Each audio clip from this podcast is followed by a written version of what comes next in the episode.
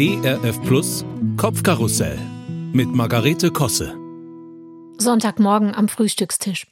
Ich habe nicht besonders gut geschlafen und der Kaffee wirkt auch noch nicht so richtig. In den Gottesdienst?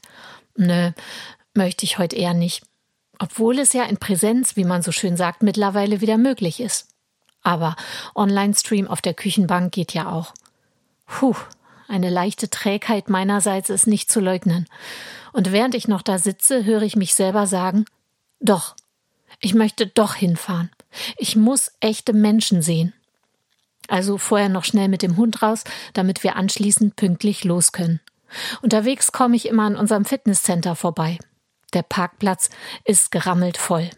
Wahnsinn, wie viele Menschen sich sonntags morgens aufraffen, um pumpen zu gehen. Naja, vielleicht raffen die sich gar nicht auf. Die brauchen das einfach. Gerade in schweren Zeiten hat man ja auch das Bedürfnis, sich selbst zu spüren. Außerdem baut es Stress ab und ist gesund. Und für viele ist es eben auch sowas wie ihr Verein und sie sitzen hinterher noch gesellig bei einem Proteinshake an der Sonne. Wir fahren los. Unsere Gemeinde ist ein Städtchen weiter. Unterwegs passieren wir den Krevelshof, so eine Art Erlebnisbauernhof mit Kaffee zum Brunchen und Einkaufen und so.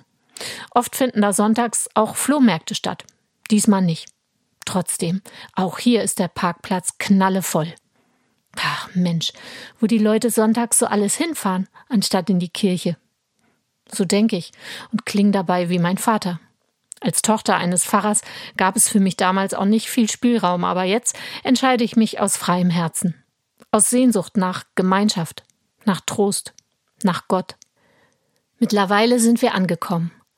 Betty begrüßt die Menschen am Eingang und freut sich, mich zu sehen.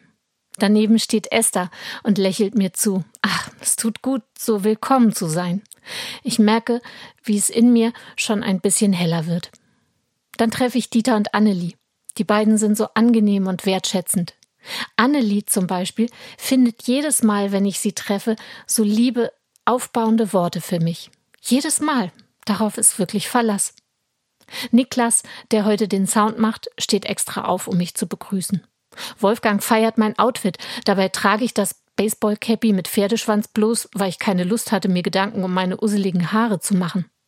Ich könnte noch lange weiter erzählen. Von meinen kostbaren kleinen Begegnungen an diesem Sonntagmorgen. Von den Wiens und ihrem schönen Gesang. Von den beiden älteren Männern, die uns während des Gottesdienstes vorgestellt wurden, weil sie die LKWs mit unseren Hilfsgütern für die Ukraine zur Sammelstelle fahren. Der eine ist schon 84 und beim Beladen unschlagbar. Es rührt mich. Genauso wie die Fürbitten, die einige Gemeindegeschwister sprechen. Hinterher treffe ich meine Freundin. Wir hatten uns länger nicht gesehen und umarmen uns feste. Es tut einfach gut. Und während mein Mann und ich dann nach Hause fahren, zuletzt auch vorbei an dem vollen Parkplatz vom Fitnessstudio, da denke ich, doch, ich habe gerade auch was für meine Gesundheit getan. Für mein seelisches Wohlbefinden nämlich. Und das ist in solchen Zeiten ganz besonders kostbar. Übrigens gibt's diese Form von Auftanken sogar ganz umsonst. Und das bei den Spritpreisen.